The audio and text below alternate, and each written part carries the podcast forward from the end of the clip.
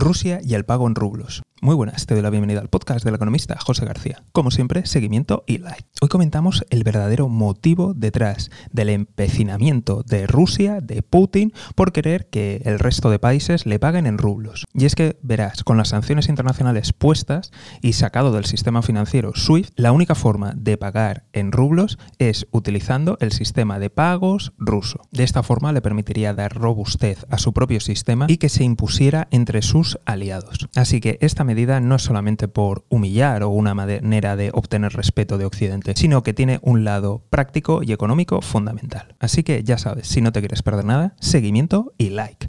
Nos vemos aquí en el podcast del economista José García. Un saludo y toda la suerte del mundo.